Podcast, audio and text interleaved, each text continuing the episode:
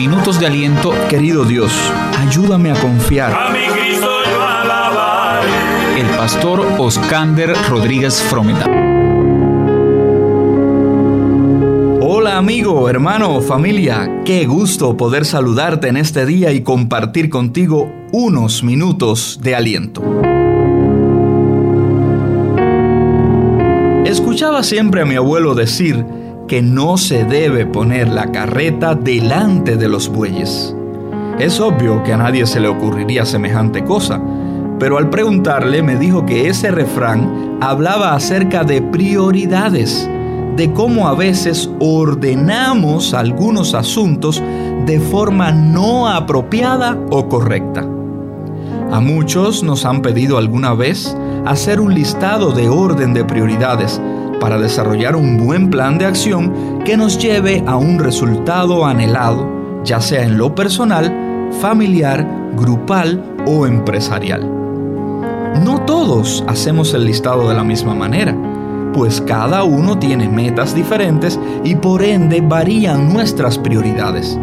Ni tampoco las realidades son iguales pero todos priorizamos algunos asuntos por sobre otros y así vamos completando nuestro día a día. En la Biblia, en el Evangelio escrito por Mateo, uno de los discípulos de Jesús, en el capítulo 6, verso 33, tenemos una clara exhortación en tema de prioridades. Antes bien, busquen primeramente el reino de Dios y su justicia, y todas las demás cosas les serán añadidas. Fácilmente caemos en la forma contraria.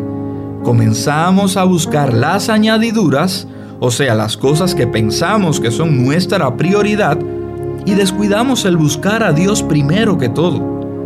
A veces nos proponemos, ahora sí voy a buscar de Dios, pero ese deseo se desvanece ante la primera cosa, persona, asunto situación que aparece.